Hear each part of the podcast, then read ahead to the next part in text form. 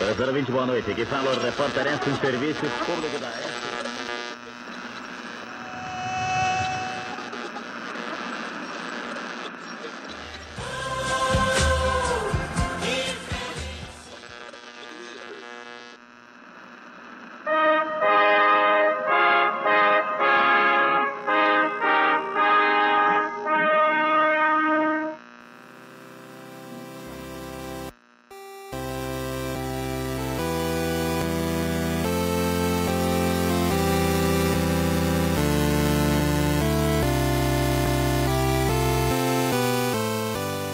Bom dia, boa tarde, boa noite, meus convidas Cliocasters mais convidados desse Brasil.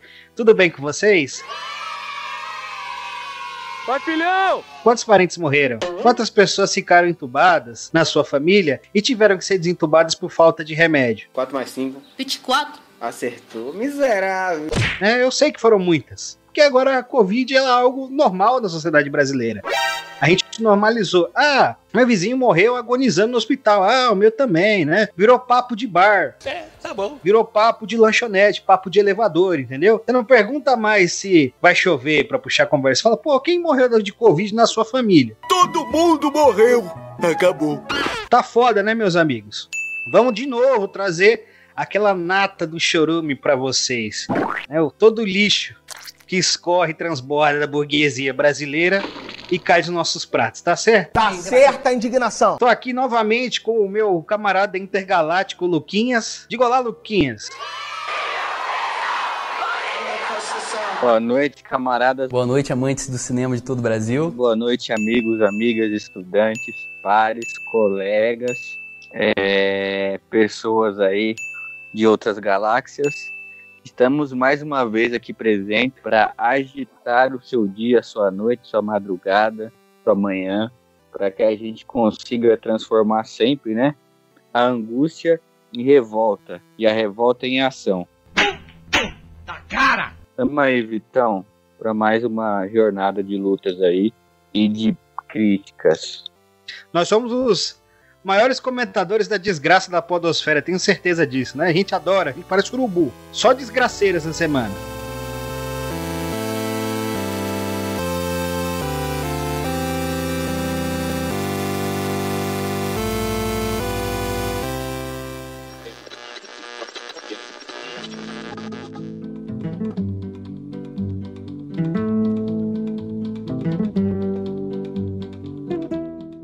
Privatização dos Correios vai à votação em regime de urgência na Câmara dos Deputados e é aprovada, né?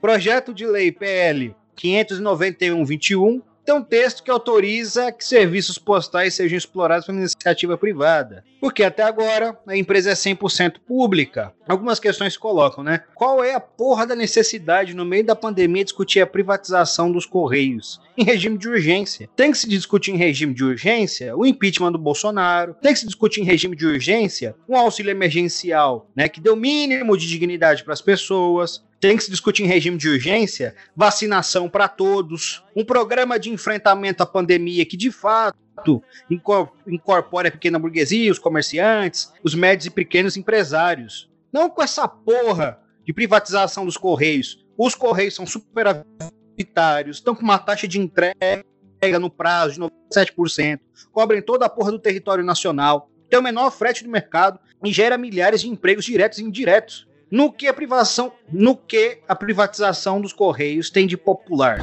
Nada, nada, nada, nada. Qual será o benefício? Benefício algum. 80% dos países do planeta têm um serviço de correios, tem um serviço estatal de logística. Por que, amiguinhos? Porque isso liga todo o país. Você tem tarifas tabeladas.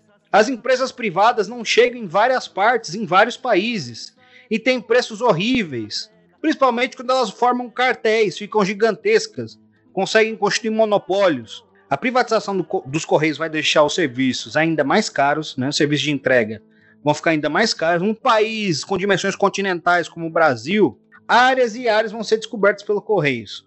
O nerd safado que fica falando, ah, tem que privatizar os Correios, meu jogo chegou atrasado. Esse tipo de filha da puta vai se fuder ainda mais no preço dos fretes. Esse que não mora nos grandes centros urbanos fica pedindo pri- privatização dos Correios, vai parecer que tá pedindo coisa de navio do outro estado. Vai levar três meses para chegar na casa dele. Isso se o serviço chegar até lá e ele não tiver que ir até um posto postal em outra cidade. Então, caros amigos, colegas, camaradas, pais, professores, alunos, seres humanos, é, espíritos ceifeiros de almas lá do, do Blitz.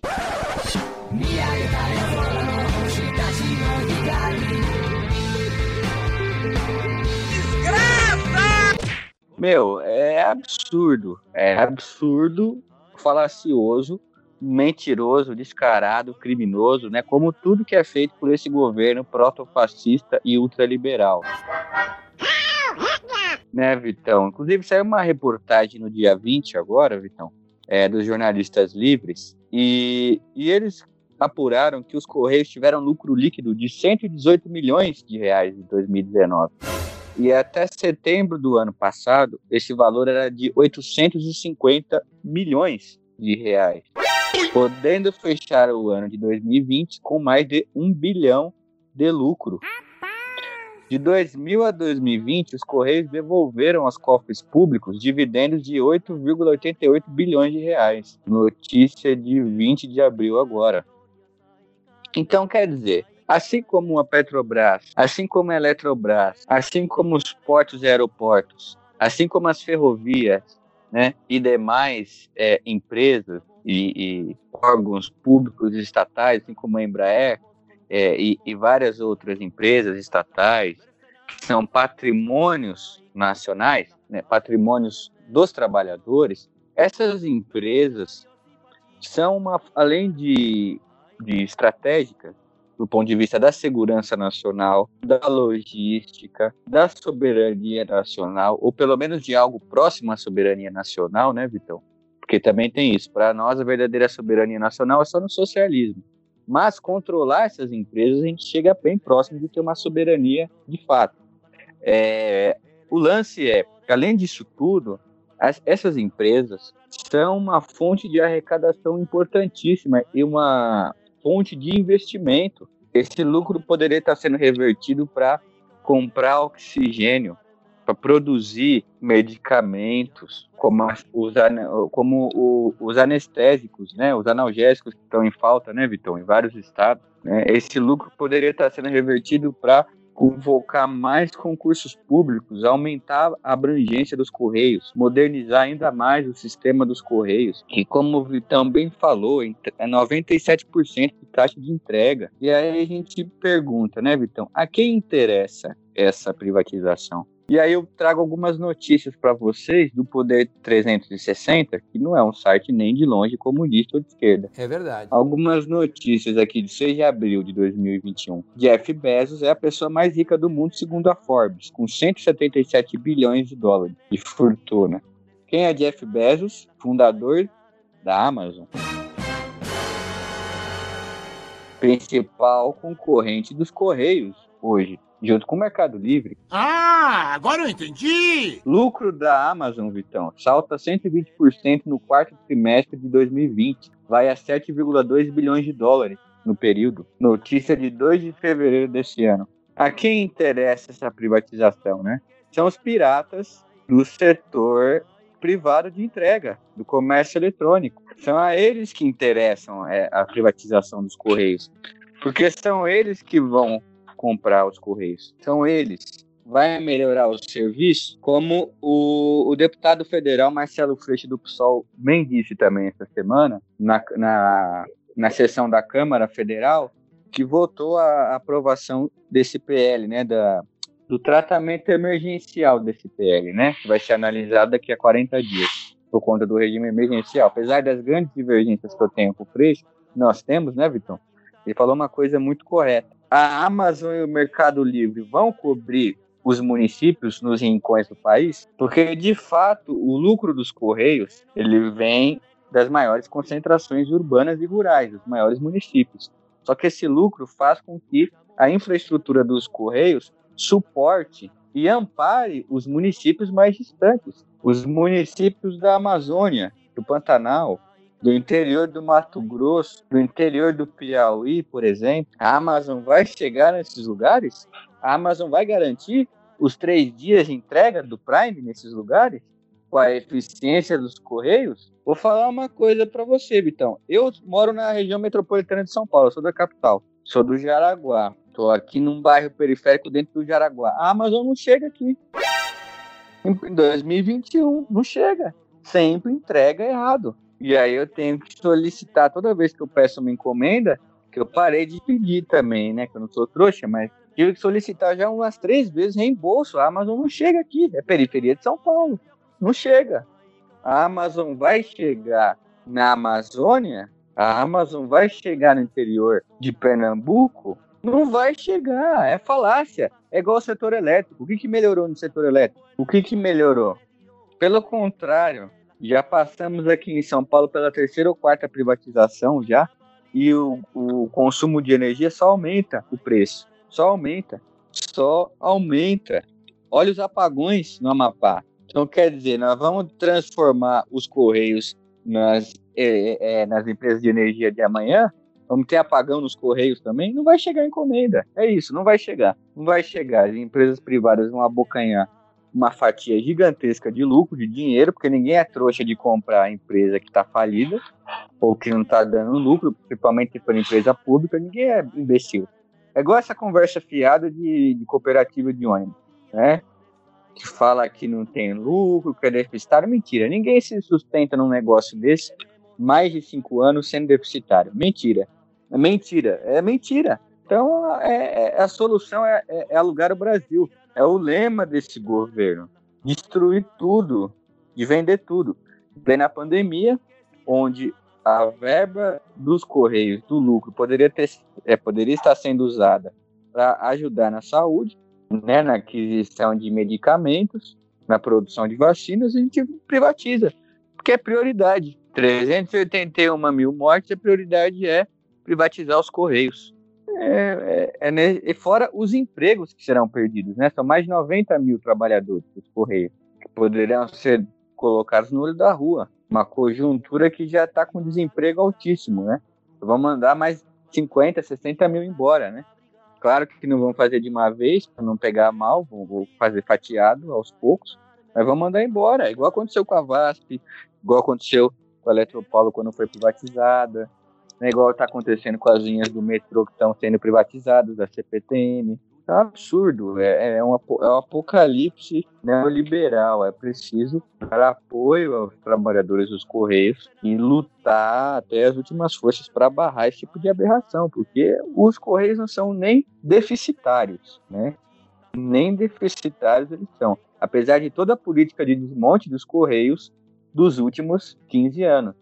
É um absurdo. E esse discurso de que o serviço é ineficiente, é falácia, é mentira. O serviço não é perfeito. Mas quando um serviço apresenta problemas, o que se faz? Se investe parte dos lucros em formação, em tecnologia, em mão de obra para aperfeiçoar o sistema de entrega, né, o sistema de processamento desse monstro logístico que é o Correios e não a entrega. Né? Aqui no Brasil, se algo é público ineficiente, pronto. Quando é privatizado, simplesmente pode fazer o que quiser, pode ser ineficiente, pode entregar o serviço, monta um cartel e aí, quem bate de frente? Quem bate de frente? Você acha que a Amazon vai ter algum interesse de ficar indo nos rincões do país? Óbvio que não. Vai, co vai cobrir os grandes centros urbanos. E as pessoas vão ter que pagar mais por intermediários para conseguir receber suas mercadorias. Ou não vão receber. Não vão receber. Correios tem um programa de isenção no envio de livros. O Correios hoje sustenta milhares de negócios que estão trabalhando pela internet e não tem vinculação ao Mercado Livre. Essa galera vai falir. A privatização dos Correios é descabida sob qualquer perspectiva, sobre efetividade, financeiramente falando, e vão vender, se forem vender, por preço de banana. Porque o regime que eles querem agora é da concessão. Vão conceder por preço de banana. Enquanto essas gigantes norte-americanas do entretenimento, logística, etc., do ramo como a Amazon, não dá nem para definir que ramo é, o ramo de tudo, vão lucrar nas costas do povo brasileiro e só lucrar. Não vão entregar nada em troca. Como o Lucas bem falou, ter um serviço postal público é sobre soberania nacional. É controlar um aparelho de logística dentro do país. Mas não. E o liberaloide brasileiro, você vai se fuder, hein? Vai morrer antes do Natal. Você, nerdão. Ah, o meu jogo que veio da puta que o pariu atrasou. Foda-se. Foda-se! Você vai se fuder. Seu jogo não vai chegar na tua casa na puta que o pariu da periferia de algum centro urbano aí não, tá bom? Amigo liberal, liberal empobrecido. Esquece isso, é só ideologia. Os caras acham que com a privatização dos correios, a Amazon vai usar os seus drones de entrega. Os caras acham que o, vai vir um robô entregar para eles a encomenda. Não vai o caramba. A FedEx, norte-americana, quando entrega algo aqui, usa os correios. Todas essas empresas, em alguma parte do trajeto, geralmente usam os correios. É um outro crime contra o povo brasileiro. Eles se usam na pandemia para passar esse tipo de projeto regressivo. Porque sabe que o poder de mobilização dos trabalhadores agora é menor. A população está fragilizada, está com fome. São 120 milhões na insegurança alimentar. Por isso vão passando esse tipo de projeto, né? É passar a boiada. Já passaram e estão passando de novo. Fica aqui a minha solidariedade aos trabalhadores dos Correios, né? Que vão ter que resistir a esse ataque frontal do capital à soberania nacional e a todos os serviços que o Correios presta, né? E a todos esses milhares de trabalhadores diretos e indiretos que vão ser postos no olho da rua. E aqueles que não forem postos no olho da rua a gente sabe, aumento de carga de trabalho, aumento de carga de trabalho, diminuição de salários. Chegou sua encomenda, rapaz? Ô moço, como é que o senhor fez pra achar nós aqui nesse fim de mundo? Seria uma missão muito difícil para um carteiro comum, mas não para mim, porque eu sou o... Brasil! Ay, Carmela, ay, Carmela.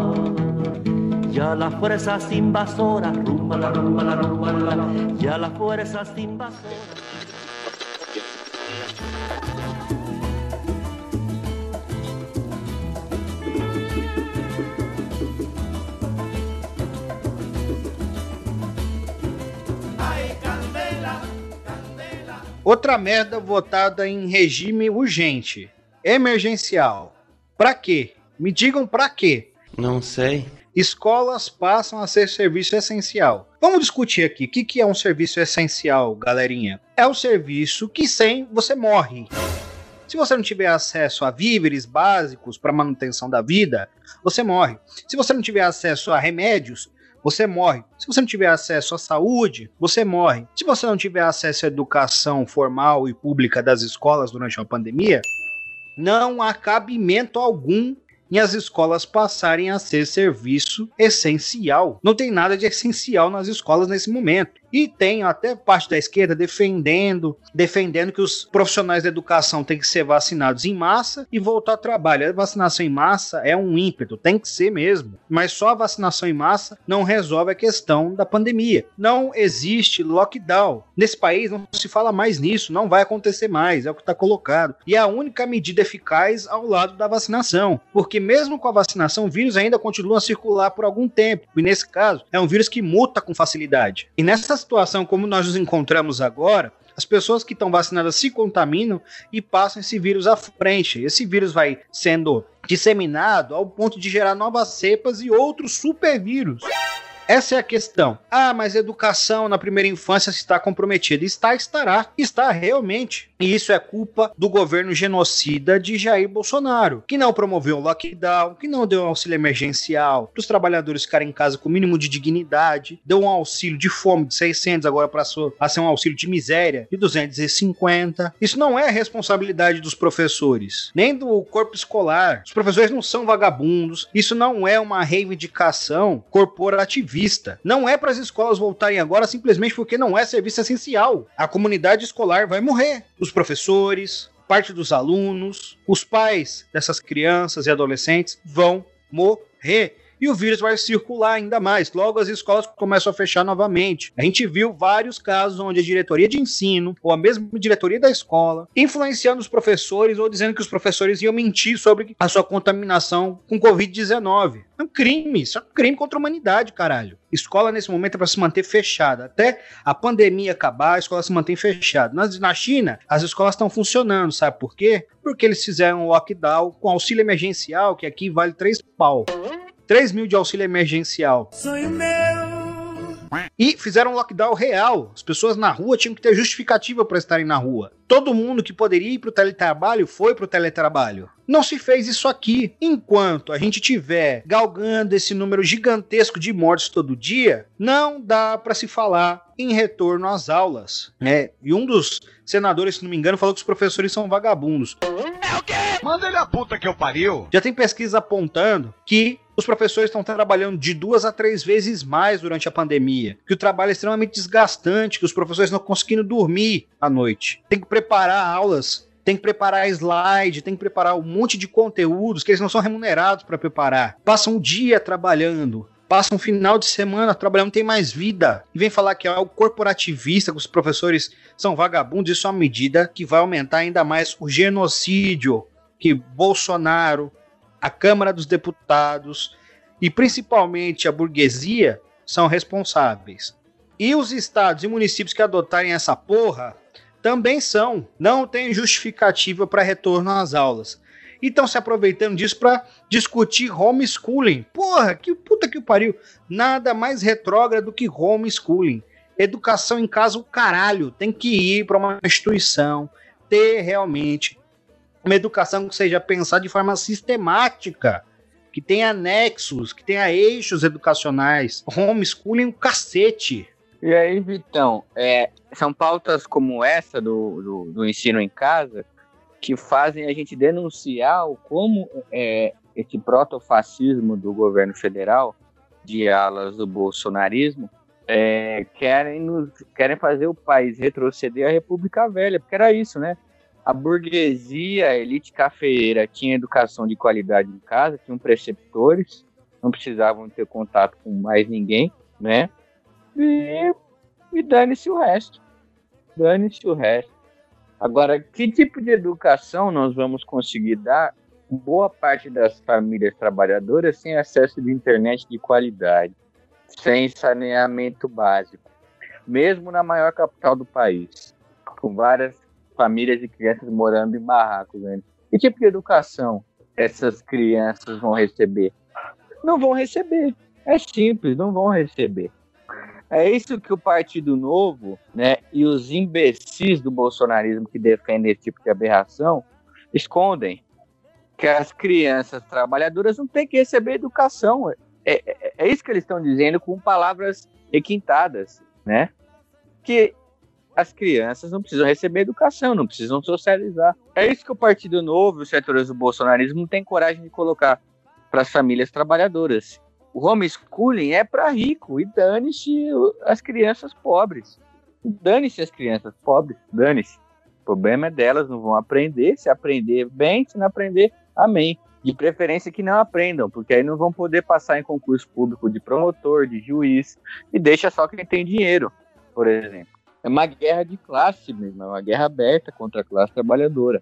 E, e muito, tem muito debate né, entre as pessoas atualmente, ah, das crianças, da educação atual que os pais dão e tal. E tem muitas falas, muitas mães, muitas pessoas costumam dizer que não, as crianças hoje estão né, virando bicho e tal, por conta desse individualismo, dessa coisa de cada um fazer o que quer, é, de pensar no próprio umbigo. Imagina numa conjuntura de homeschooling, né? Imagina uma conjuntura de homeschooling completamente bizarro e imbecil, além de ineficiente.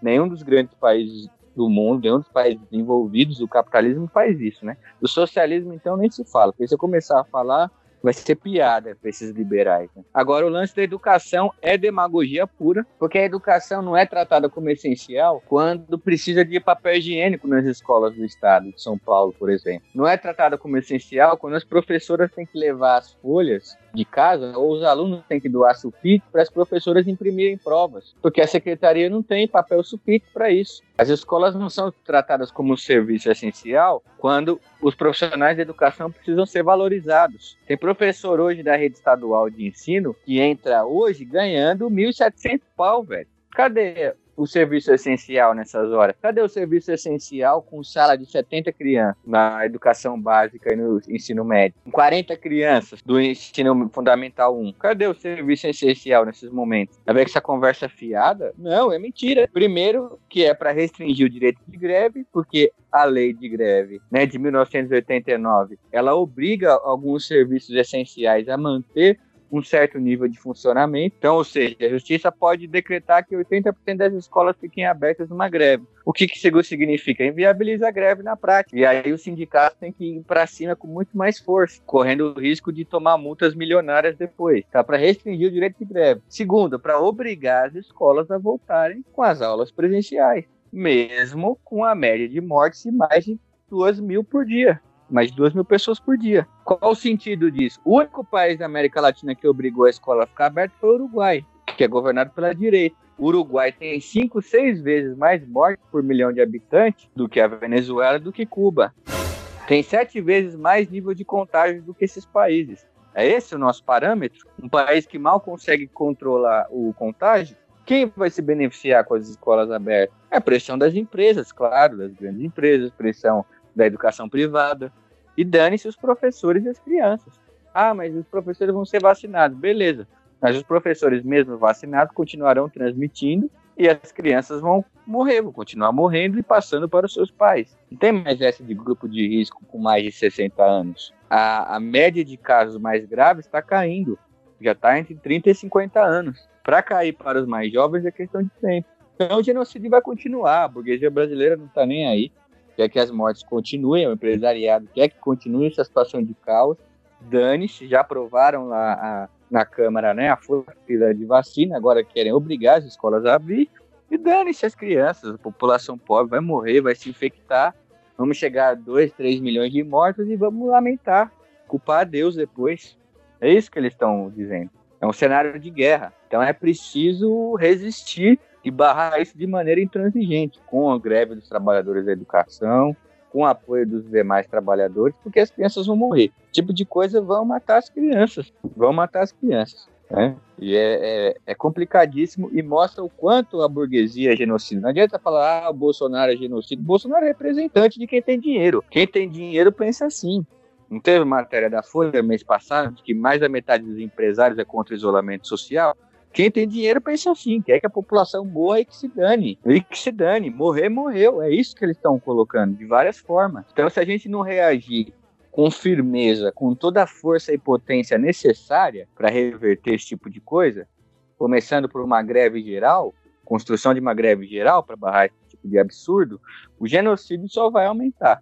Porque com a escola aberta, não vai ter redução de morte para a burguesia que educa seus filhos para continuarem a gerir os seus negócios e para a parte da classe média alta que vai formar os quadros dirigentes da sociedade, né? Conseguir dar educação em casa para eles mais para eles é mais cômodo, eles têm dinheiro para isso. Para a parte da classe média aí neofascista, é retirar os filhos da escola para não ter o mínimo de aprendizagem em relação aos direitos humanos, em relação às lutas populares, em relação à nossa história uma perspectiva outra que não oficial. É justamente para retirar né, essas crianças da escola e deixar os pais formarem no obscurantismo ou deixar a burguesia formar os seus quadros. E para a classe trabalhadora é um foda-se gigantesco. Vai tirar da escola para quê? Nada, para não estudar. E como você bem colocou, serviço essencial, caralho, nunca foi serviço essencial nesse país. Nunca foi tratado como. E nesse momento, a extrema direita que vem atacando os professores, a própria educação, o pensamento crítico, que vem atacando qualquer concepção popular de educação. E até mesmo Paulo Freire é criticado como uma espécie de mistura de Karl Marx e Lenin da educação brasileira. O sujeito é patrão da educação brasileira e é um dos educadores brasileiros mais lidos no mundo todo. É isso, é para promover o obscurantismo e o desvio de recursos da educação. O homeschooling, quem fica responsável pela educação é a família. Vão criar um mecanismo de, de acompanhamento patife, né? Um mecanismo que não funciona, a gente sabe disso. É uma pauta da extrema direita, obscurantista, neofascista e coloca a questão da educação agora justamente para forçar o discurso bolsonarista de que o isolamento social é o grande vilão da pandemia. Que o isolamento social acaba com o desenvolvimento dos jovens, o isolamento social acaba com a economia? Não. Os vilões da pandemia são a burguesia, representados pelo governo Bolsonaro, os militares, os congressos. Isso não é essencial em lugar algum. Repito, educação não é serviço essencial. ABC, ABC, toda criança tem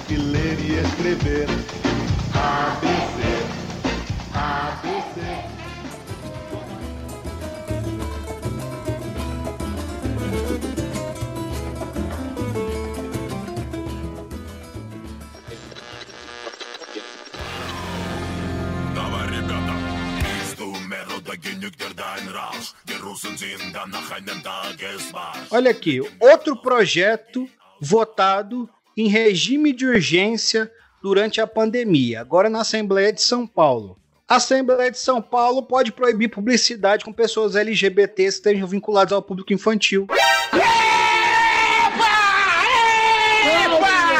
Proíbe a publicidade através de qualquer veículo de comunicação e mídia de material que contém alusão a preferências sexuais e movimentos sobre diversidade sexual relacionados a crianças no Estado. Está sendo votado hoje, no dia 22, quando a gente está gravando. Se aproveitam desse momento onde os trabalhadores não conseguem se mobilizar, estão desmobilizados, uma grande apatia se abate né, sobre o país. As centrais sindicais não estão conseguindo reagir da forma como deveriam reagir. Os partidos estão lutando para se manter organizados e é, construir o poder popular nesse momento, os partidos consequentes da esquerda. A oposição parlamentar só vem tomando paulada para passar esse tipo de projeto. Me diga, nesse momento, qual é o sentido de votar um projeto como esse em regime de urgência? Esse é um projeto que, no mínimo, deveria ter passado por várias comissões, um projeto né, que deveria ter ouvido a sociedade civil, né, os trabalhadores de forma geral. É justamente para passar toque de caixa. É um retrocesso gigantesco na luta dos LGBTs. É para consolidar a opressão social mesmo. E aqui os LGBTs, nas, e os LGBTs no estado de São Paulo já tem pesquisa apontando. Né? Não é à toa que existe essa repressão contra os LGBTs. Estão nas piores ocupações, têm menor taxa de vida, principalmente os grupos trans têm a menor expectativa de vida em São Paulo. É o bolsonarismo, é o neofascismo sendo passado a baila de forma aberta. Veja, o projeto ele fala sobre diversidade sexual. É algo extremamente amplo, extremamente amplo. E os LGBTs põem um dedo na família tradicional, né? A família tradicional que reproduz as relações capitalistas, a reprodução, questiona o trabalho reprodutivo, o papel da mulher, várias questões estão colocadas. É justamente por isso, né? O bolsonarismo tem uma ala neopentecostal, que tem um projeto de poder mundial, não é só nacional, uma burguesia evangélica que apoia esse tipo de projeto pelo mundo. Só para ter noção, a IURD está em 30 países, acabou de ser expulsa de Angola, justamente por se envolver nas coisas públicas de lá, por desviar dinheiro e uma série de questões que eles fizeram lá. Esses sujeitos têm um projeto de poder, eles estão com a burguesia, eles são parte da burguesia, estão fechados com o neofascismo. É por isso que se aprova esse tipo de projeto. Você vai ver a composição da Câmara de São Paulo, é só coronel não sei que, pastor não sei que, só esses lixo lá dentro. Lixo social. Só esse bando de lixo reacionário parasita lá dentro. E a oposição fica extremamente, extremamente comprometida. Tanto por ser, em boa parte, uma oposição parlamentarista e por conta desse e por conta desse momento. Esse tipo de pauta vai passando. Né? As pessoas nem estão sabendo, isso não foi amplamente divulgado. Isso aqui é um ataque gigantesco às liberdades democráticas, aos direitos LGBTs, a todos os avanços sociais que a gente teve aqui. É, Vitão, é uma, uma pauta realmente é, extremamente reacionária, né?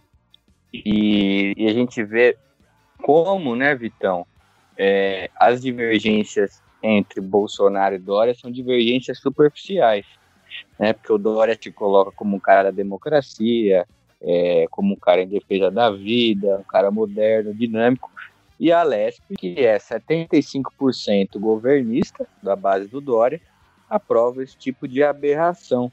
Né? A crise do capitalismo vem com vários monstros né? e ataca, é, ao mesmo tempo, vários setores né, da, da classe trabalhadora. É realmente lamentável, um descalabro, né?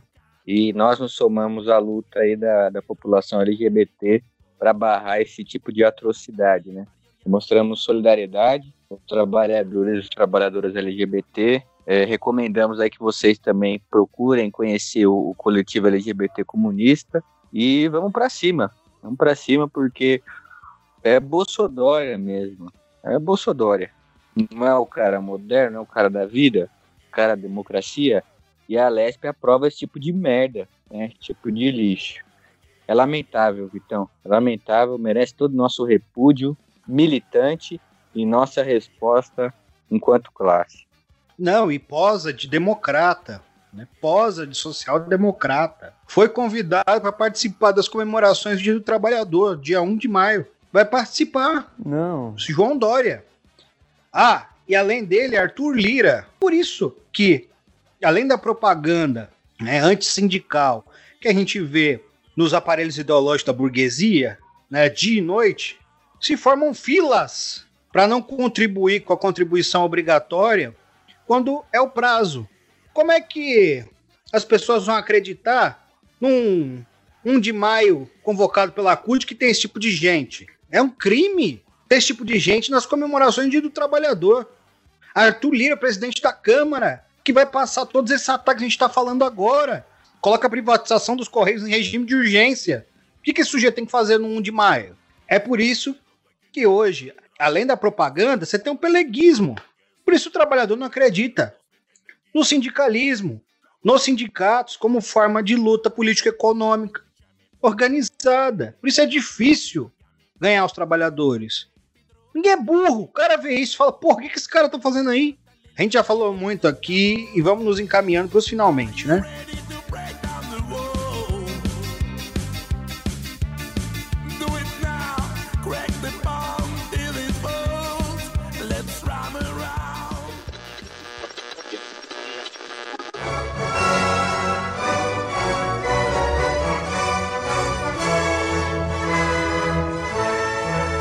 Vem aquele jabazão que a gente sempre faz aqui, que é o que nos mantém vivo e comendo e respirando. Livraria da Musa.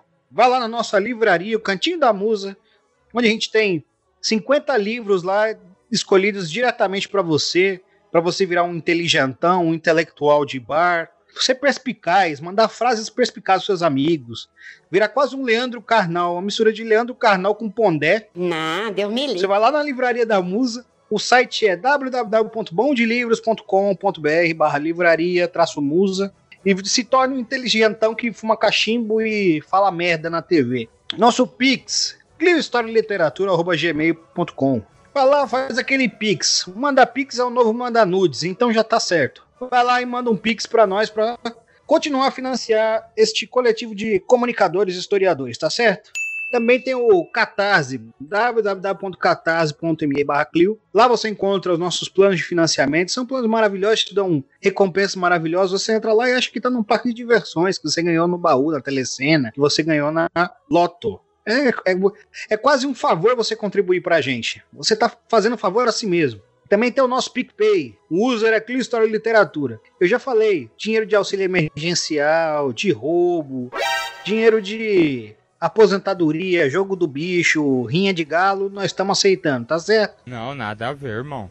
Como diria o nosso grande guru Ursão da Ursal, Bruno, é vida que segue. Então, amigos, colegas, trabalhadores, né? É, é realmente uma, uma conjuntura difícil, como a gente bem colocou aqui, mas é tempo de esperança também, né? Precisamos do pessimismo da vontade, é, aliás, do pessimismo da razão e do otimismo da vontade, como diria Gramsci.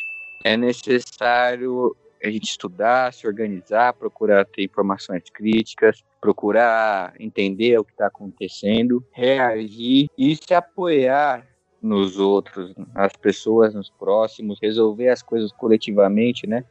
Sozinho a gente não vai a lugar nenhum e não vai sair de posição fetal no quarto, né? Então, nesse dia, 22 de abril, que a gente está gravando, né, Vitão? Aniversário de nascimento do, do Lenin. Leiam Lenin, leiam Marx, leiam Engels, procurem se informar e ir para a luta, porque não, não vai ter saída. Não tem saída. Inclusive para o nosso planeta, né? Que já está chegando nas tampas. É necessário, mais do que nunca, o leninismo, inclusive ecológico, né, Vitão? Por isso, consumam também todos os produtos, todos os programas da Rede Clio, História e Literatura, principalmente aqui o, o nosso comunista de plantão, de plantão, mas também o Medievalíssimo, que é um programa maravilhoso e, como diz a nossa grande cabeça, a nossa grande mente por trás de toda essa rede de comunicação maravilhosa, é vida que segue. Só fazendo um adendo aqui à sua fala, relembrando que ecoleninismo não é anarco-primitivismo cirandístico, tá bom? É, como diria Tebilu, busque conhecimento e leia o Estado da Revolução. Falou, pessoal!